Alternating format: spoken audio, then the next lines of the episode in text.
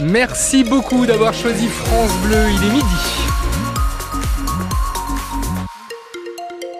Attention, aujourd'hui, eh bien encore euh, de la grisaille, des nuages et des pluies assez marquées. Hein, c'est ce que nous dit Météo France. Un temps partiellement nuageux cet après-midi, avec euh, un petit peu de vent, secteur ouest, pour nous accompagner en ce 24 février, pardon, 40-50 km par heure et un mercure assez frais avec 10 degrés, pas plus cet après-midi. Demain du gris, ce sera nuageux, très nuageux même.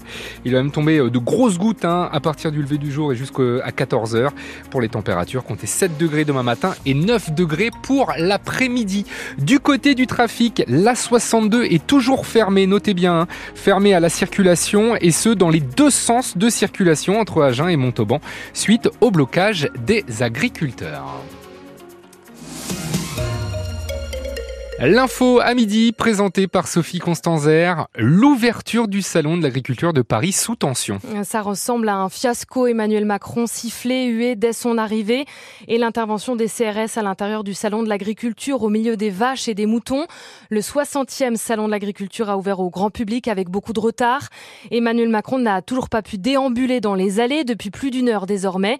Il discute avec des représentants des syndicats agricoles à l'écart de la foule pour euh, tenter de faire descendre la tension.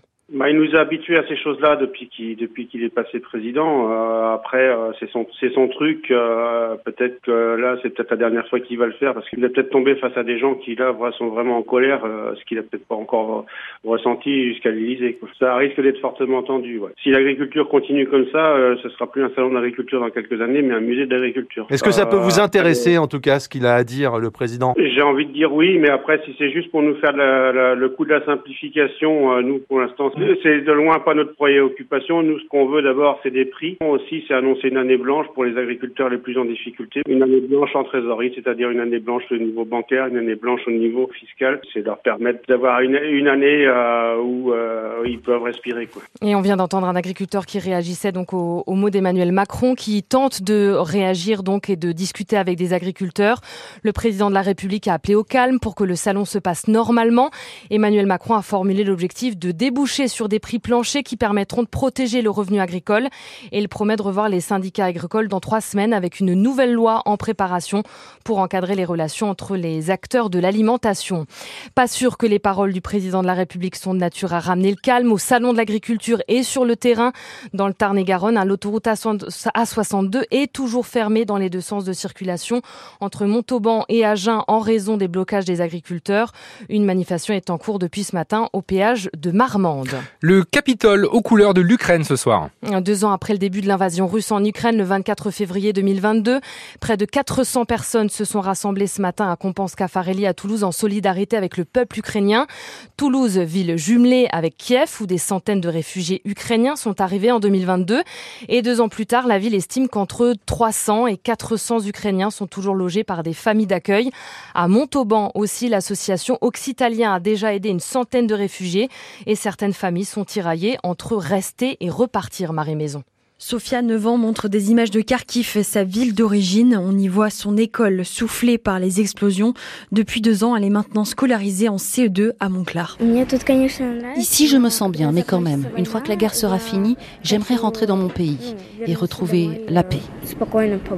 La petite fille raconte qu'une de ses camarades de classe restée à Kharkiv est morte sous les bombes. Alors sa maman Svetlana partage l'espoir de rentrer, mais face à cette insécurité, elle préfère ne rien promettre à sa fille. Je voulais retourner en Ukraine parce que là-bas il y a mes parents, mais je me suis habituée à la vie ici en France.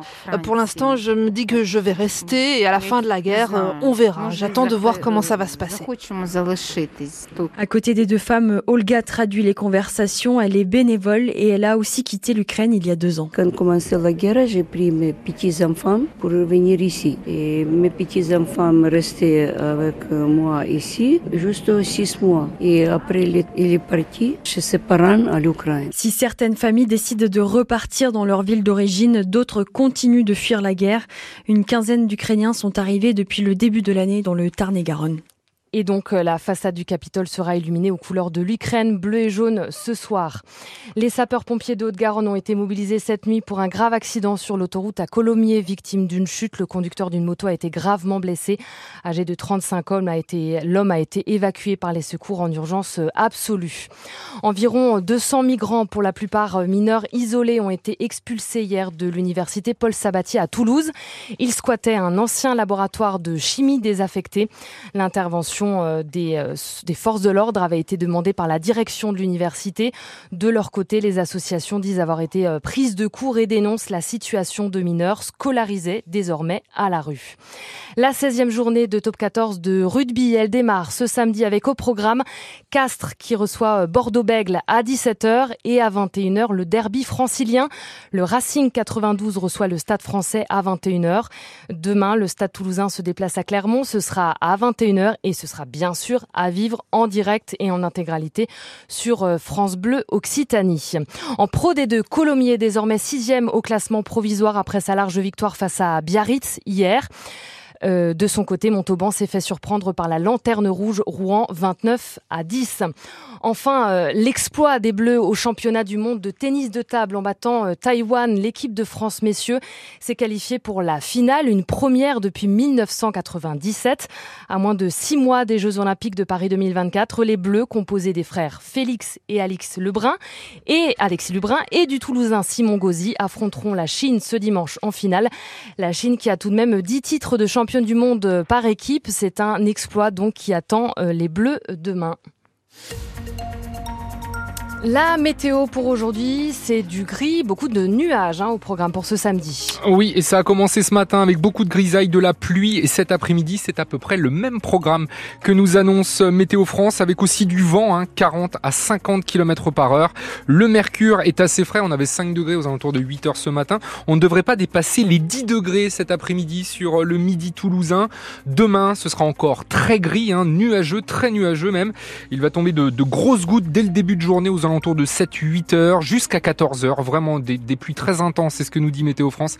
Avant une accalmie dans l'après-midi, mais encore un risque d'averse et un retour donc de grosses pluies aux alentours de 18 heures. Pour les températures, comptez 7 degrés au mieux demain matin et 9 degrés pour l'après-midi.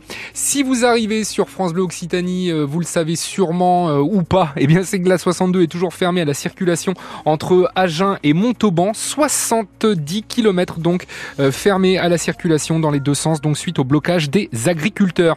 Je tenais à remercier notre invité du week-end, c'était Marc Marty, Marc Marty, le président du comité des fêtes de Revel, qui organise la deuxième édition de son salon du chocolat. Donc 25 exposants vous attendent et vous avez une structure de 1500 euros en chocolat à gagner. Donc si ça vous intéresse, n'hésitez pas à aller du côté de la salle Nougaro. Merci beaucoup à Fanny au standard, à Sophie donc pour l'information et à Pierre à la technique.